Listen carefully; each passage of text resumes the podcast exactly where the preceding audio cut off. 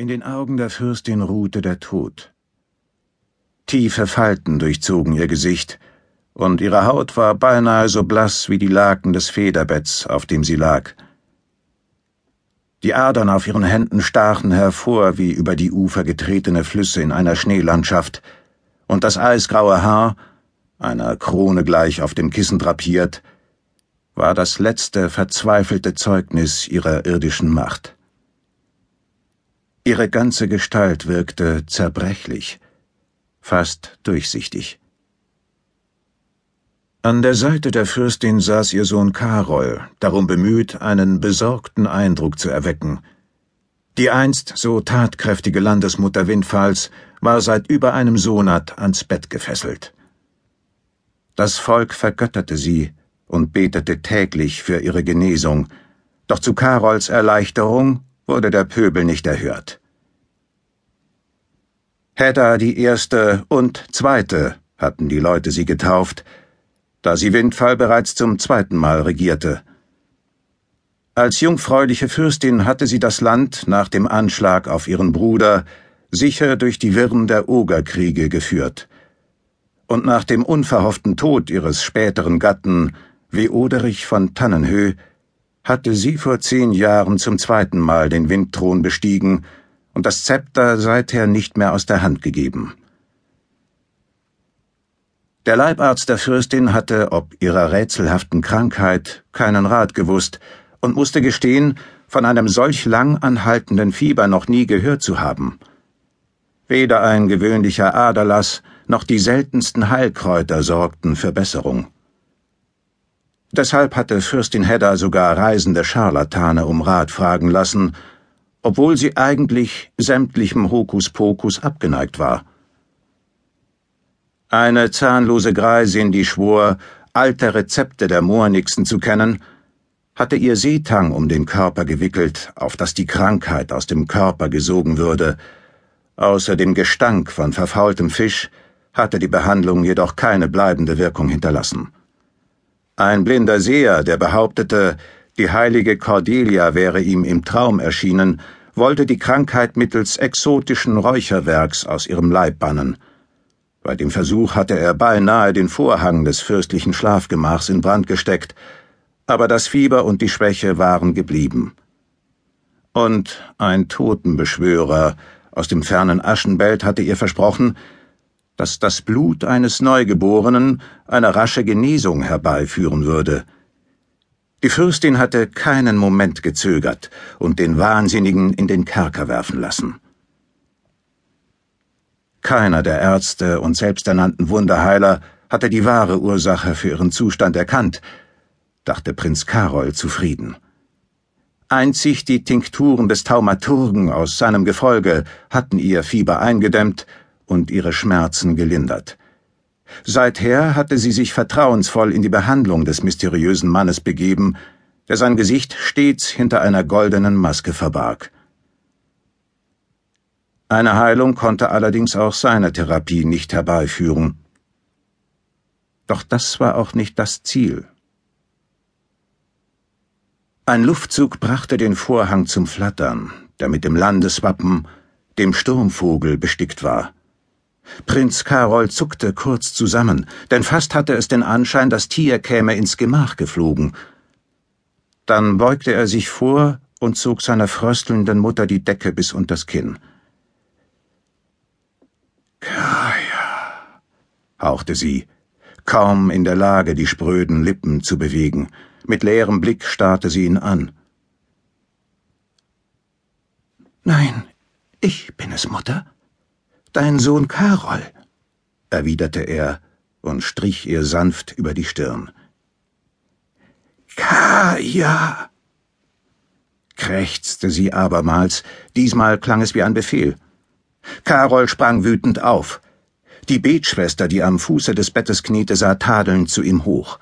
Er musste sich zurückhalten, um nicht aus der Haut zu fahren. Immer wieder Kaja. Er liebte seine Zwillingsschwester mehr als jeden anderen Menschen auf der Welt, aber konnte er seiner Mutter nicht einmal genügen? Kaya übertraf ihn so gut wie in allen Dingen, beim Musizieren, beim Reiten und selbst beim Fechten. Obendrein war sie auch noch beliebter beim Volk, ganz gleich, ob man einen Hofrat oder eine Küchenmagd fragte. Ihr einziges Manko war, als Mädchen geboren worden zu sein. Diesen Nachteil hatte ihre Mutter zu korrigieren versucht, als sie Männer und Frauen in der Erbfolge als gleichberechtigt hatte erklären lassen. Das allerdings hatte nichts an der Tatsache geändert, dass Karol ein paar Atemzüge älter war als seine Schwester. Den nächsten Schritt, in Windfall das Matriarchat auszurufen, hatte sie indes nie gewagt, aus Angst, den Zorn der anderen Fürsten Oktaniens auf sich zu ziehen. Oder wartete der Schreiber mit dem windfürstlichen Siegel etwa deshalb vor dem Gemach? Hatte seine Mutter im Sterbebett den Mut gefunden, ihr Testament ändern zu lassen und Kaya an seiner Stadt als Erbin zu benennen? So musste es sein, dachte Karol voller Wut. Er hatte es all die Jahre geahnt. Dabei hätte sie in ihrem Zustand gar nicht mehr in der Lage sein sollen, einen klaren Gedanken zu fassen. Dafür hätte das schleichend wirkende Gift des Taumaturgen sorgen sollen, das Karol ihr zunächst heimlich und später als vermeintliches Medikament verabreicht hatte. Während er nun hinüber zur Anrichte schlenderte, fasste Karol einen Entschluss. Hedda Ventrins Kapitel in den Marmorchroniken, den mystischen Inschriften, die im ewigen Berg verborgen lagen, musste heute enden, damit sein eigenes beginnen konnte. Das Volk sollte ergeben zu ihm aufschauen, während er mit strenger Hand herrschte. Er würde den raffgierigen Kaufleuten des Fleets keine Zölle erlassen und auch keine Frauen an die Ritter von Herzfelden verheiraten, so wie es seine Mutter mit ihrer eigenen Schwester getan hatte, nur um den Frieden mit dem Nachbarland zu wahren. Unter seiner Führung würde Windfall zur Großmacht aufsteigen. Ganz Oktanien sollte ihn kennenlernen, wenn er im nächsten Jahr nach Estaria reisen würde, um auf der Reichsversammlung über den neuen Voxanten abzustimmen. Der amtierende Wahlkönig des Oktanischen Reichs, Zandrian der Jüngere, würde dann wohl ohne die Stimme Windfalls auf seine Wiederernennung hoffen müssen. Der Betschwester den Rücken zugewandt, schenkte Karol einen Becher Wasser ein und mengte ihm nicht, wie vorgesehen, drei, sondern dreißig Tropfen aus dem Medizinfläschchen bei. Er betrachtete das Gefäß und hielt es sich unter die Nase. Das Wasser war immer noch klar und roch vollkommen neutral, so wie es der Taumaturg versprochen hatte. Wiegenden Schrittes ging er zurück an das Bett der Windfürstin. Er benetzte ihre Lippen mit dem kühlen Nass, und als sie den Mund öffnete, flößte er ihr einen Schluck ein. Ich werde nach Kaya schicken lassen, versprach er seiner Mutter. Umgehend entspannten sich ihre Gesichtszüge. Aber jetzt nimm noch einen Schluck, flüsterte Karol aufmunternd. Du willst doch bei Kräften sein, wenn sie kommt. Die Fürstin nickte und schloss die Augen. Sie sollte sie nie wieder öffnen. Fünfundfünfzig Tage waren seit dem Tod seiner Mutter verstrichen.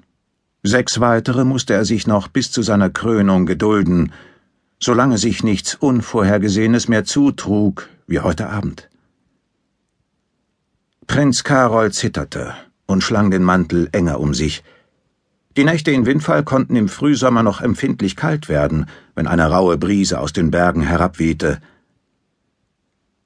Nach ein paar Schritten lehnte er sich an die Brüstung des Wehrgangs und ließ den Blick schweifen über das Land, das er schon bald regieren würde. Nebel war über dem Amsee aufgezogen, die Abendsonne schimmerte in einem matten Gelb. Ihr Licht verwandelte den Dunst über dem Wasser in einen güldenen Schleier, hinter dem die Gipfel des Leschmaron aufragten wie die Paläste von Wolkenriesen. Ein Schwarm Krähen zog krächzend zu seinem Schlafplatz. Das düstere Idyll passte zu seiner Stimmung. Aber alles wird gut enden. Alles wird gut. Das sagt